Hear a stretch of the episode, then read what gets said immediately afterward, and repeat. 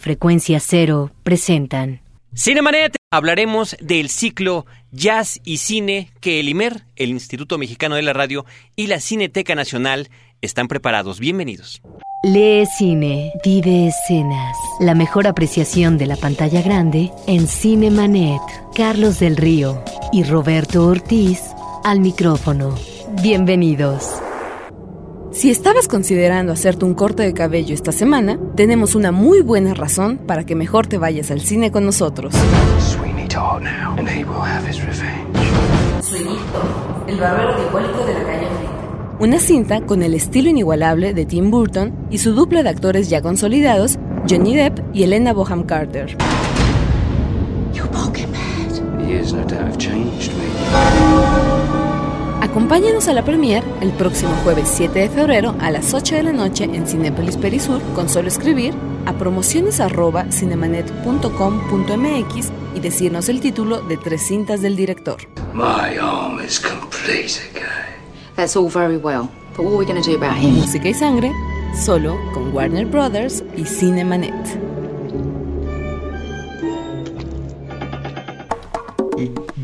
Bienvenidos sean todos ustedes a una emisión más de Cinemanet y muchísimas gracias por estar con nosotros. Gracias también a los que escribieron preguntándose qué había sucedido o acontecido la semana pasada, pues fue simplemente que toda la semana hubo un programa especial del IMER a las 10 de la noche de lunes a viernes y nuestro programa de la semana pasada se transmitió a las 11 de la noche. Si alguien lo quiere escuchar, que no pudo oírlo en radio la semana pasada, pues está nuestra página www.cinemanet.com.mx donde hemos publicado ese episodio. Roberto Ortiz, ¿cómo estás? Pues muy bien y además eh, tenemos un eh, invitado de lujo y por otra parte comentaremos también de la cartelera comercial los estrenos, que una de las películas se antoja interesantísima. Creo que estamos empezando muy bien el año en lo que se refiere a estrenos comerciales. Roberto, va apenas un mes y ya tenemos varias películas que vamos a empezar a anotar en nuestra clásica lista que comentamos. Sí, muy diferente al año pasado. Muy distinto, muy distinto. Pues está con nosotros nuestro amigo, nuestro compañero Raúl Miranda. Él es investigador de la Cineteca Nacional. Es una persona que también ha platicado con nosotros en diversas ocasiones de cualquier otro tema cinematográfico. Recuerdo en particular acerca del cine negro, que nos hizo favor de darnos una estupenda exposición de este género cinematográfico. Y en esta ocasión vienes, Raúl, ¿cómo estás? A platicarnos del cine y el jazz. Buenas noches, pues gracias por la invitación. Es eh, realmente apasionante la programación que la Cineteca Nacional y el IMER han preparado del 5 al 17 de febrero con 12 largometrajes en 35 milímetros y otras sorpresas que a continuación les iremos comentando si gustan. Pues bueno, yo creo que lo importante sería, eh, en primer lugar, platicar las fechas en las que se va a llevar a cabo este evento, Raúl. Sí, es precisamente del 5 al 17 de febrero. Las funciones se van a llevar a cabo en dos salas, en la sala 3 y en la sala 5. Los 12 largometrajes van a, van a estar exhibiéndose en dos funciones, en la sala 3, y los programas complementarios, que no son precisamente complementarios porque enriquecen todo el sentido del jazz, eh, eh, las propuestas del jazz en cine, las propuestas de jazz en documental, las propuestas como el jazz como banda sonora y las propuestas de el jazz como tema musical en el cine. En principio, Raúl, eh, lo que observamos en la programación y sobre todo en el arranque es que encontramos películas de los años 40 y 50 de la producción que nos remiten a biografías de músicos importantes. Aquí tenemos eh, tres películas de las cuales creo que vale la pena comentar en términos de introducción. Sí, sí, estas 12 películas están organizadas en la programación en orden cronológico, no necesariamente en el orden cronológico como el jazz y sus modalidades y sus vertientes va a ir irrumpiendo a todo lo largo del siglo XX. Efectivamente, la primera es Rapsodia en Azul, que creo que es una traducción digamos que inexacta lo de azul porque la Rhapsody in Blue es más bien un eso precisamente el blues eh, como composición originaria del jazz y una variante también de la música de jazz. Es precisamente una película que, eh, una biopic, una película biográfica sobre este gran compositor judío neoyorquino nacido en Brooklyn, eh, que se llama, y ustedes conocen, que se llama George Gershwin y que ha compuesto esta pieza estupenda que estrenó en 1924 y que seguramente todos nuestros radioescuchas y la gente que va a asistir a este ciclo la ubica muy bien porque es una pieza, es un ensamble, una rapsodia que tiene unas riquezas sonoras que podríamos llamar, que estaríamos considerando que es un jazz sinfónico. Es decir, el jazz irrumpiendo en otros parámetros musicales, ¿no? como es la música clásica y la música de composición de otro orden. ¿no? Pues está la anécdota de cuando va a Europa este compositor a entrevistarse con Ravel para ver si tomaba clases y le pregunta a Ravel, bueno, ¿y cuánto gana usted? Y dice, gano 200 mil dólares. Bueno, pues entonces yo tendría que ser su alumno. Después viene Raúl, Noche y Día, que es un clásico con un estupendo Cary Grant. Sí, cómo no. Es la vida de Cole Porter, es otra, otra biografía, otra biopic que el cine de Hollywood buscaba todo el tiempo, ¿no? Hacer estas, estas biografías muy edulcuradas, algunas veces con elementos falsos de las vidas eh, particulares de, de, estos compositores y de estas personalidades de la música norteamericana. Pero bueno, a mí nunca me han molestado, es decir, yo veo la biografía y me la plantean eh, en términos, si ustedes quieren, dulces y demás, con elementos muy propios para ir a conduciendo las personalidades y las formas de creación de estos eh, compositores. Y sí, efectivamente, bueno es la vida de este extraordinario compositor y, y, podemos escuchar eh, magníficas piezas en esta eh, en esta película como You're, the, You're the Top, tú eres lo máximo, My Hair Belongs to Daddy, que me acuerdo que también Marilyn Monroe cantaba en alguna de las películas de esta actriz. Y bueno, es una película de 1946 que dirige Michael Curtis. Este ni más ni menos. Este director de legendario de Casablanca.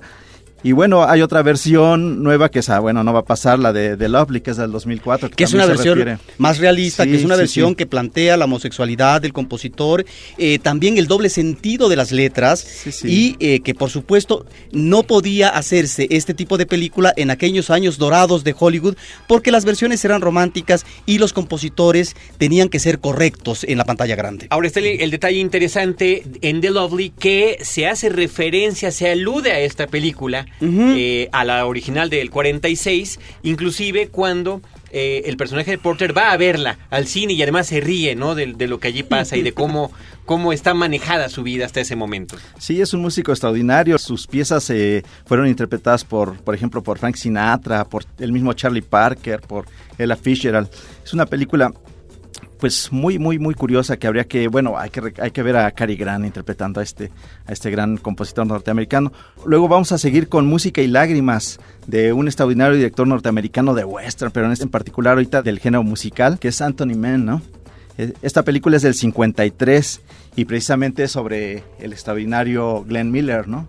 El, gran de banda. Sí, el de las grandes bandas y el gran maestro del swing junto con Benny Goodman y otros músicos. y el actorazo de, James Stewart. Sí, James Stewart, sí, claro. Es una gran película y ahí vamos a escuchar números fabulosos como el, el Chattanooga Chuchu o Pennsylvania Six Five Oh Oh Oh, que era, que era muy divertido. Y que pues. además son las canciones eh, y las melodías que escuchaban nuestros padres y nuestros abuelos. Pues seguramente, y en aquella época en Estados Unidos... o sea, dice, no estoy seguro, es muy probable. Yo todavía las escucho, la gente las escucha en diferentes... Tú por melómano, por melómano. Pero, pero bueno, el público de estas grandes bandas que son más o menos a la segunda mitad de la década de los 30, eh, tenían un público particular que eran los estudiantes universitarios, los, intelectuales universitarios, pero también las Bobby Soxers, las chicas que, que, usaban estas, que su nombre precisamente proviene de las calcetas estas blancas de que llegaban al tobillo nada más y que bueno, son las recordamos en muchos tipos de baile porque el swing era muy rítmico, no era, era muy agradable para bailar. De hecho, llegó un momento en que el swing, que es la década de los 30 y un poco también arrancando ya sobre la Segunda Guerra Mundial, un poco los 40, se le conoció como la era del swing y algunos incluso eh, como anécdota, eh, el swing lo manejan como sinónimo de jazz, en esa época se manejaba mucho. Y en los años 20 de las otras películas, que bueno, la de Rhapsody en Azul y, y la de Noche y Día, esa época la describió eh, Scott Fitzgerald, este gran escritor, como la era del jazz. Pues este es el arranque, Raúl, de tres biografías, es el Hollywood de la época dorada, y luego ya para entrar platillos también magníficos de otra índole. Sí, sí, como El hombre del brazo de oro de este gran director Otto Preminger que con esta película y con muchas otras empujaba la ruptura ya de la de la censura. En particular esta película es muy especial porque bueno, habla de Frank Sinatra que está enganchado con las drogas y demás. Es una gran película y en particular esta película es la que define lo que ahora conocemos como el concepto de banda sonora en forma de disco que sale al mercado y se convierte en un éxito. Es decir, todo el mundo tenía en su casa esta, esta partitura, esta banda sonora, este score, ¿no? Un clásico, asesor para el cadalso. Que es además un, un, un, este, dato importante de la forma en la que consumimos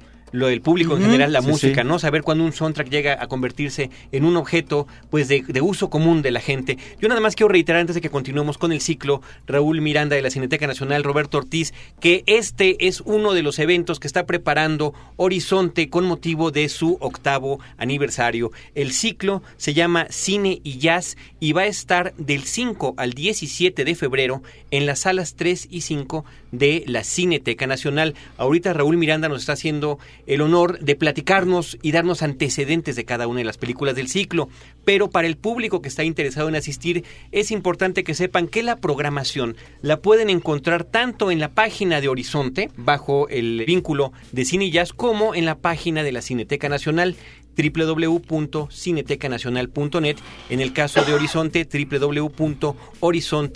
www.horizonte.imer.com.mx. No te quedes fuera de foco. Cinemanet regresa en un instante.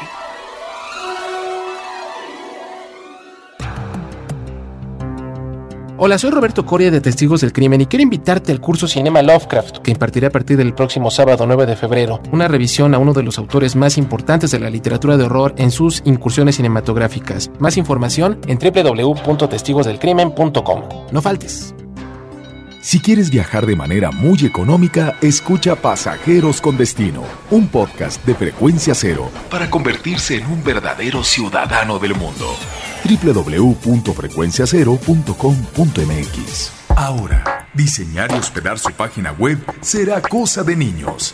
En tan solo cinco pasos, hágalo usted mismo sin ser un experto en Internet. Ingrese a suempresa.com y active ahora mismo su plan. Suempresa.com, líder de web hosting en México. Fin del flashback. Estamos de regreso. Cuando llueve, cuando hace mucho calor, cuando estás con tu pareja, cualquier día es bueno para disfrutar de una película en casa. Escribe a promociones@cinemanet.com.mx y llévate uno de los DVDs que tenemos para ti. Gracias a Universal Pictures. Cine en DVD en Cinemanet. Bueno, pues después va a seguir Ascensor para el Cadalso de Luis Mal, una película francesa, ya no es una película norteamericana, ya estamos en el 58, la realización de este director, eh, Ascensor para el Cadalso, Luis Mal. Eh, es una producción francesa y por supuesto aparece la bellísima Jean Moreau y dicen que el, compositor por supuesto de esta música eh, en particular y destinada para la para la película es de Miles Davis junto con su banda. Pero la anécdota cuenta que Jean Moreau se aparecía en la, sesión, en la sesión donde en una noche estuvieron eh, viendo la película, algunas secuencias y, y grabaron esta extraordinaria banda sonora y los, eh, los entusiasmaba, es decir, ver la presencia de la actriz ahí en vivo, viendo las imágenes y recreando estas atmósferas, que es, un, que es una película de tipo policíaco. Y bueno, para los parisinos que vieron esta película en aquel año, no era nada raro el jazz porque se consumía en los bares y los cafés, eh, era una sonoridad muy, muy cercana a los parisinos, sobre todo que ellos tenían esa afinidad con el jazz, que a veces eh, los, los, propios músicos norteamericanos de jazz se quejaban que, los, que su propio pueblo no los comprendía, ¿no? Pero los parisinos siempre acudieron a estos músicos e incluso los invitaban y hacían grandes giras por, por París y por Europa en general. Cuchillo en el agua. Cuchillo en el agua es esta gran película de Roman Polanski que habla de una pareja que está en desestabilización, que irrumpe un personaje que desestabiliza. Ya una pareja que venía en declive y demás en, cuanto a relación de pareja y especialmente la música de jazz, la entrada de esta, de esta forma musical en esta película que digamos que es una película que va a romper planteamientos cinematográficos, pero sobre todo con la, sonoridad del, jazz y del pianista en particular de jazz Christoph Comeda, es lo que hace que la película tenga elementos muy, muy persuasivos en cuanto a la sonoridad del jazz en, cine, ¿no? Y luego viene una película todavía de la Unión Soviética que tiene que ver, yo creo que en los aires de apertura de la perestroika, Sobos del Jazz del 83. Sí, es una película de, de este año. El director es Karen Sagnazarov. Y bueno, aquí el compositor es un jazzman, un líder de la mejor banda eh, soviética, bueno, todavía existía en ese año, eh, que se llama Anatoly Kroll. Y bueno, son unos muchachos que está, es, la década de los años 20, eh, la bisoña Unión Soviética y también unos bisoños jazzistas jóvenes que, le, que están encantados con la música de Duke Ellington y demás y quieren formar una banda tipo Dixieland, ¿no? tipo un poco eh, eh, el sonido de Nueva Orleans y demás. Y bueno, por supuesto, sus contemporáneos y demás los van a los, los van a, criticar y les van a decir que es música decadente, música del capitalismo. Y esto da pie como para que comentemos otra película que es del jueves 14, que se llama Los Últimos Rebeldes, pero ahora está situada en el 1939 en Hamburgo y es unos jóvenes swing, los, los Swing Kids. La película se llama Los Últimos Rebeldes, el nombre original es el que acabamos de mencionar y es de Thomas Carter, es del 93 y habla precisamente de unos muchachos que gustan mucho de, Benny Goodman, de Jimmy Dorsey y de Con Basie. Y entonces se van a enfrentar primeramente con las juventudes hitlerianas, unos jóvenes que con sus vecinos hiteranos se enfrentan y luego ya va a venir la Gestapo y demás y nuevamente se les va a acusar de decadentes. Incluso ellos se manifiestan como decadentes, no como un término negativo, sino muy peculiar. Luego eh, también hay otra película, bueno, la de Coppola, el Cotton Club, que, que retrataba precisamente este, este, ambiente de los años 20 con la banda de, de Cap Calloway y también la de Duke Ellington que amenizaban todo este este mundo de Lampa en Harlem y de la época de la de la prohibición, del alcoholismo. Luego seguimos con Kansas City. Que es fundamental. sí, es una película fundamental de Robert Altman, del gran Robert Altman del 95, porque aquí la música logra momentos extraordinarios. En, en Kansas City había enfrentamientos casi casi como si dijéramos de gladiadores entre los sax tenors, eh, tenores de, de, de Kansas City y en particular se hace un homenaje de dos grandes músicos, de Lester Young y Coleman Hawkins, que eran dos sax tenores extraordinarios, y hay un duelo increíble. Para los amantes del jazz seguramente la recuerdan, y, bueno, pues nuevamente la vamos a poder ver. Luego sigue el talentoso Mr. Ripley, que alguien da a decir de... ¿Qué hace aquí? ¿Qué, hace, en esta lista? sí, ¿qué hace en esta lista? Es a partir de, de la novela de, de Patricia Highsmith, que se llama precisamente así, el talentoso Mr. Ripley, que, que ya había sido llevado al cine con este título de A Pleno Sol, pero Anthony Minghella en el 99 nuevamente vuelve a ella y con el Matt Damon que personifica al famoso impostor de, de la novelística de Patricia Highsmith, Tom Ripley, va a ser un tipo que va a destrozar la vida de un bohemio que está en Italia en unas playas pasándose el avión porque el papá lo manda a buscar, pero como se entera que le gusta mucho el jazz, eh, que es fanático del bebop y de Charlie Parker y de todos estos grandes músicos, eh, empieza a hacer, eh, a escuchar jazz, no porque le guste, sino porque quiere, claro, está apoderarse el alma de, del otro. Que está interpretado por Jude Law, por cierto. Jude Law, sí, El otro, en la primera versión era Alan Delon, no, no en el papel de Jude Law, sino en, el, de Tom Ripley. Rápidamente, Raúl, ¿qué otras cosas va a tener este ciclo?